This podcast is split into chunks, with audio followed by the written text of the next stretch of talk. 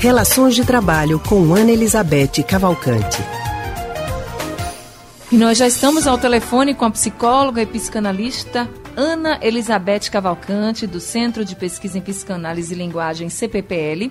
E hoje, Ana Elizabeth vai falar de mais um pormenor do home office. Isso. Ana, muito boa tarde. Boa tarde, Anne. Boa tarde, Alexandra. Boa tarde aos ouvintes. Oi, Ana. Muito boa tarde para você. Ana, em tempos de trabalho em casa, para quem pode, né?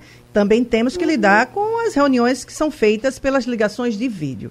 Aí você está ali completamente à vontade em casa e de repente alguém te liga e diz que você tem que participar naquele momento de uma reunião visual, é, virtual com teus colegas de trabalho. Aí, Ana, o que é que esse profissional deve fazer? Como é que a gente lida com isso, hein? É, a gente tem falado sobre isso, né, né das outras vezes também. Perdão. Mas esse é o assunto e é ele mesmo que a gente tem que falar o tempo todo, porque a situação está muito difícil mesmo para todos, né? Eu queria falar sobre o assunto específico da, da reunião, mas colocando num contexto mais geral, que é justamente de como é que você se porta para trabalhar em casa, sabe, Ana? Eu acho que isso é muito importante, porque aí a convocação para a reunião, não, não, não é uma coisa pontual, mas passa a ser uma das dos eventos, digamos assim, do trabalho em casa, né? Acho que isso é muito importante, porque veja, é, a gente já falou aqui, não é, que essa dificuldade de manter do, do trabalho em casa, essa, essa, essa diferenciação entre os espaços doméstico e profissional no mesmo espaço físico. A gente está acostumado a manter essa diferença, nesses espaços bem diferentes, que a gente sai de casa para trabalhar e volta para casa para ficar em casa. Essa é, a, a, é o comum. Embora que a gente sabe que para alguns essa experiência de trabalhar é, em home office, quer dizer, já era uma coisa que acontecia em suas vidas e eu resolvi conversar com algumas pessoas que já eu tenho escutado, escuto muito isso e agora mais ainda tenho ouvido muitas pessoas né, que, que já trabalhavam no home office. E então a gente vê assim que elas tiveram que fazer toda uma organização. E essa organização, logicamente, foi uma organização programada, planejada, né? Dentre essas organizações, a coisa mais importante que, é que, elas, que elas referem é o local de trabalho. Para uns é mais confortável, tem gente que tem um escritório destinado para isso, mas tem outros que tem assim, é uma bancadinha no próprio quarto, lugarzinho da casa, mas é muito importante essa história de que você precisa de um lugar para trabalhar. Tem ali seu computador, seus, seus objetos de trabalho, então, um lugar para trabalhar, né? É, isso é uma, é, é, digamos assim, que essa é a condição mínima né, para quem trabalha em home office. Alguns outros, então, é, alguns também que já trabalhavam em home office, eles é, referem que para se manterem né, com essa isso na cabeça, que é o espaço profissional dentro do espaço doméstico, eles precisam também de outro tipo de organização. Por exemplo, o horário de trabalho, né? É, estabelecer um horário de trabalho que, é, faz que restabeleça esse distanciamento entre profissionais, como se diz assim, agora eu vou para o trabalho, embora que seja no mesmo espaço físico, entendeu?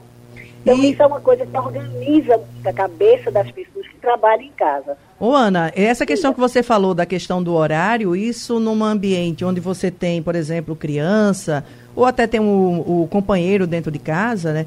É, é, até estabelecer com eles, ó, gente, desse horário isso. até esse horário, por favor, Exato. não me incomode que eu tenho que trabalhar. Exatamente.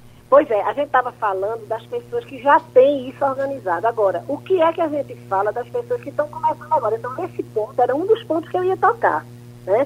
Porque, veja, é importante que a gente escute a experiência, então, daqueles que já tinham, já, já faziam isso, né? Então, para esses que estão começando agora, eu estou puxando, então, por esse ponto que você pegou, né, Eu acho que isso é um dos pontos fundamentais. Além de você ter organizado o espaço de trabalho, além de você ter organizado, ter que organizar né, muito rapidamente, porque tudo foi muito de repente, né? O horário de trabalho, você tem também que organizar e fazer os acordos com as pessoas que estão em casa, que é uma coisa completamente inusitada. As crianças em casa, o companheiro muitas vezes em casa também trabalhando, né? Então, esse acordo que você puxou aí era um dos pontos que eu ia colocar. É importante que se faça esses acordos, né? Até que horas eu vou trabalhar, até que horas você conversa, porque as crianças estão em casa e sem funcionários para cuidar, na maioria das vezes, né? Porque todos foram dispensados. E com as próprias crianças, quer dizer, as crianças têm que saber, dependendo logicamente da idade, que aquele é o horário que papai e mamãe não estão disponíveis. Eles estão ali trabalhando e vão ter que, de certa forma, eu acho que nunca a gente teve uma situação que vamos voltar àquele antigo, daquele antigo tempo em que as crianças se organizavam entre elas para brincarem. Porque a gente está num tempo em que os adultos interferem muito, né? Os adultos é que organizam as brincadeiras, os adultos é que organizam as atividades fora, os adultos têm o tempo todo que está pensando coisas para as crianças estarem ocupadas. E se perdeu isso que antigamente tinha muito, que eram as crianças se organizavam entre elas e brincavam por conta própria, sem interferência dos adultos. Então é uma invenção muito moderna e muito contemporânea de que adulto tem que estar brincando com criança. Na verdade, criança gosta mesmo de brincar com criança. Né? É. Mas isso foi uma, um desvio. Mas esse é um ponto. Eu acho que esse acordo tem que ser feito com as crianças também. O outro ponto é que eu acho o seguinte, veja, mais do que nunca, a gente precisa da compreensão, da ajuda e da solidariedade de todos. Então, no ponto específico da reunião mesmo, a gente tem que estar preparado. Quem faz reunião, por exemplo, eu estive conversando com uma, uma gestora ultimamente que achei engraçadíssimo. Ela disse, olha, eu estou fazendo maiores esforços para manter o meu espaço de trabalho.